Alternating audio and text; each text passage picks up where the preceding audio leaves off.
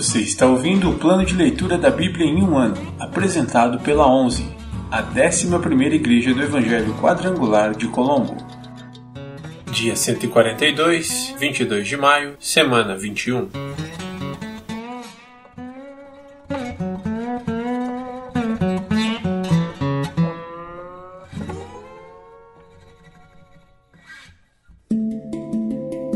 Novo Testamento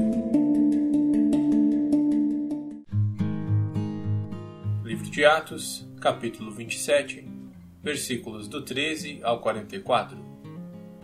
A tempestade no mar.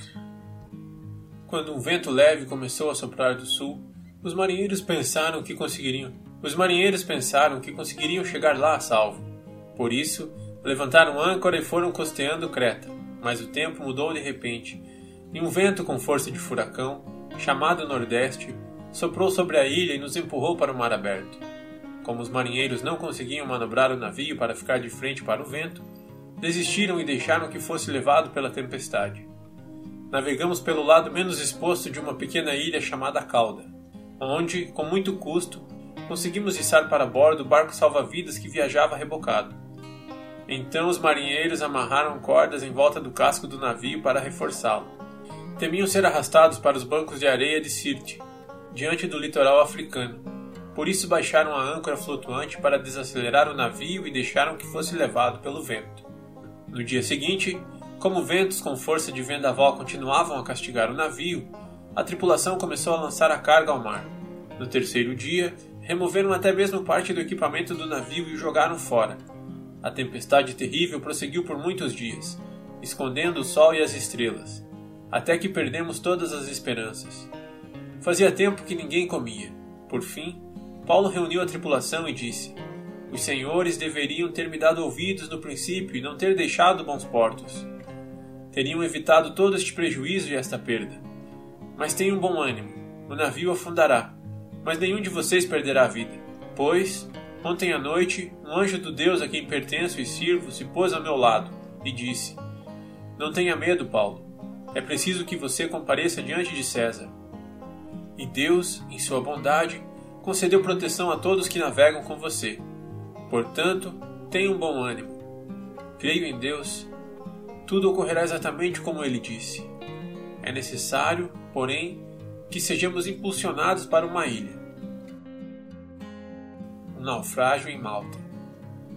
Por volta da meia-noite, na décima quarta noite de tempestade, enquanto éramos levados de um lado para o outro no mar Adriático, os marinheiros perceberam que estávamos perto de terra firme.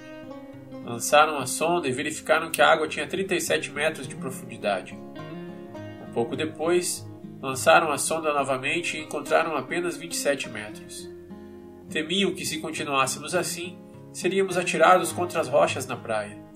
Por isso, lançaram quatro âncoras da parte de trás do navio e ansiavam para que o dia chegasse logo. Dando a entender que iriam lançar as âncoras da parte da frente, os marinheiros baixaram o barco salva-vidas, na tentativa de abandonar o navio. Paulo, então, disse ao oficial no comando e aos soldados: Se os marinheiros não permanecerem a bordo, vocês não conseguirão se salvar. Então os soldados cortaram as cordas do barco salva-vidas e o deixaram à deriva. Enquanto amanhecia, Paulo insistiu que todos comessem. De tão preocupados, vocês não se alimentam há duas semanas disse ele. Por favor, comam alguma coisa agora, para seu próprio bem, pois nem o fio de cabelo de sua cabeça se perderá. Em seguida, tomou um pão, deu graças a Deus na presença de todos, partiu-o em pedaços e comeu.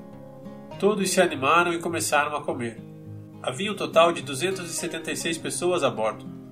Depois de se alimentar, a tripulação aliviou o peso do navio mais um pouco, atirando ao mar toda a carga de trigo. Ao amanhecer, não reconheceram a terra, mas viram uma enseada como uma praia e cogitaram se seria possível chegar ali e atracar o navio. Então cortaram as âncoras e as deixaram no mar.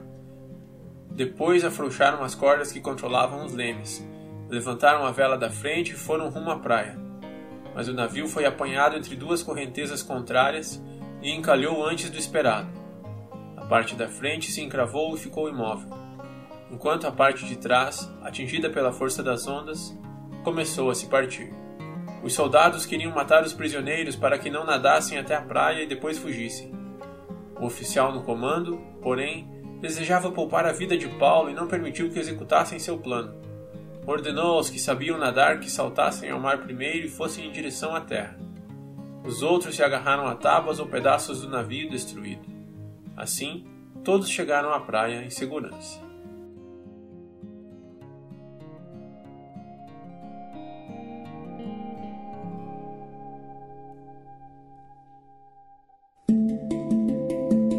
Antigo Testamento Livros históricos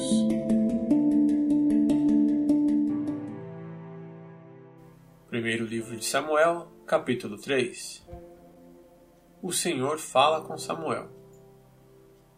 Enquanto isso, o menino Samuel servia ao Senhor ajudando Eli. Naqueles dias, as mensagens do Senhor eram muito raras e visões não eram comuns. Certa noite, Eli, que estava quase cego, tinha ido se deitar. A lâmpada de Deus ainda não havia se apagado e Samuel dormia na casa do Senhor, onde estava a arca de Deus. De repente, o Senhor chamou: Samuel! O menino respondeu: Estou aqui. Ele se levantou e correu até onde estava Eli. Estou aqui. O Senhor me chamou? Não o chamei, respondeu Eli. Volte para a cama. E Samuel voltou a se deitar. Então o Senhor o chamou novamente. Samuel!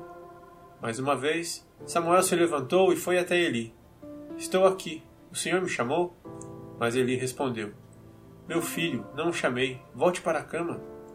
Samuel ainda não conhecia o Senhor, porque nunca havia recebido uma mensagem dele. O Senhor o chamou pela terceira vez. E novamente Samuel se levantou e foi até Eli. Estou aqui. O Senhor me chamou? Então Eli entendeu que era o Senhor que chamava o menino. Por isso, disse a Samuel: Vá e deite-se novamente. Se alguém o chamar, diga: Fala, Senhor, pois teu servo está ouvindo. E Samuel voltou para a cama. Então o Senhor veio e o chamou, como antes: Samuel, Samuel. Samuel respondeu: Fala, pois teu servo está ouvindo. Então o Senhor disse a Samuel: Estou prestes a realizar algo em Israel que fará tinir os ouvidos daqueles que ouvirem a respeito. Cumprirei do começo ao fim todas as ameaças que fiz contra Eli e sua família. Eu o adverti de que castigaria sua família para sempre, pois seus filhos blasfemaram contra Deus, e ele não os repreendeu por seus pecados. Por isso, jurei que os pecados de Eli e de seus filhos jamais serão perdoados por meio de sacrifícios nem de ofertas. Samuel fala em nome do Senhor. Samuel ficou deitado até de manhã, e então se levantou e abriu as portas da casa do Senhor. Estava com medo de contar para Eli a visão que tivera, mas Eli o chamou. Samuel, meu filho, estou aqui, respondeu Samuel. O que o Senhor lhe disse? perguntou Eli.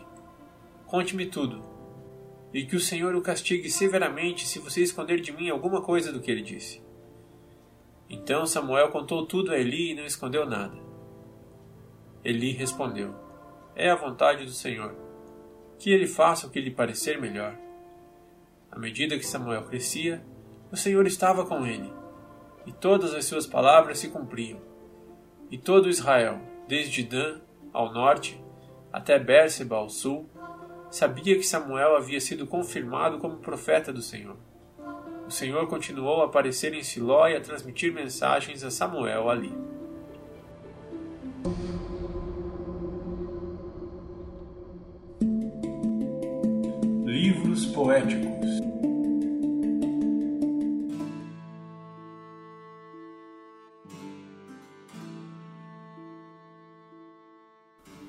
Salmos, capítulo 51 Ao regente do coral Salmo de Davi sobre a ocasião em que o profeta Natã veio falar com Davi após o adultério com Batseba.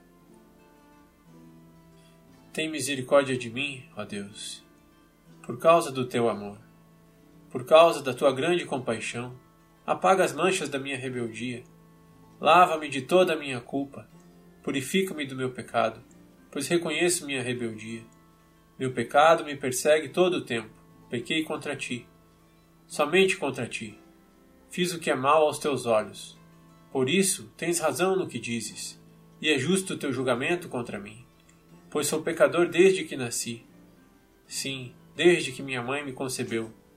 Tu, porém, desejas a verdade no íntimo e no coração me mostras a sabedoria. Purifica-me de minha impureza e ficarei limpo. Lava-me e ficarei mais branco que a neve. Devolve-me a alegria e a felicidade. Tu me quebraste. Agora, permite que eu exulte outra vez. Não continues a olhar para meus pecados. Remove as manchas de minha culpa. Cria em mim, ó Deus, um coração puro. Renova dentro de mim um espírito firme. Não me expulses de tua presença e não retires de mim teu Santo Espírito. Restaure em mim a alegria de tua salvação e torna-me disposto a te obedecer. Então ensinarei teus caminhos aos rebeldes, e eles voltarão a ti. Perdoa-me por ter derramado sangue, ó Deus de minha salvação. Então, com alegria anunciarei tua justiça. Abre meus lábios, Senhor, para que minha boca te louve. Tu não desejas sacrifícios, do contrário, eu os ofereceria. Também não queres holocaustos. O sacrifício que desejas é um espírito quebrantado. Não rejeitarás um coração humilde e arrependido. Olha com favor para Sião e ajuda-a. Reconstrói os muros de Jerusalém. Então te agradarás dos sacrifícios de justiça, dos holocaustos e das ofertas queimadas. E sobre teu altar novilhos voltarão a ser sacrificados.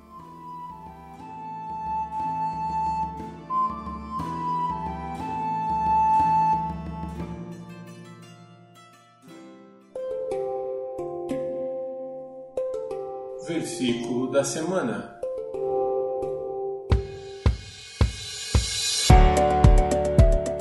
Porque todos pecaram e destituídos estão da glória de Deus. Romanos 3, 23. Porque todos pecaram e destituídos estão da glória de Deus. Romanos 3, 23. Porque todos pecaram e destituídos estão da glória de Deus. Romanos 3, 23.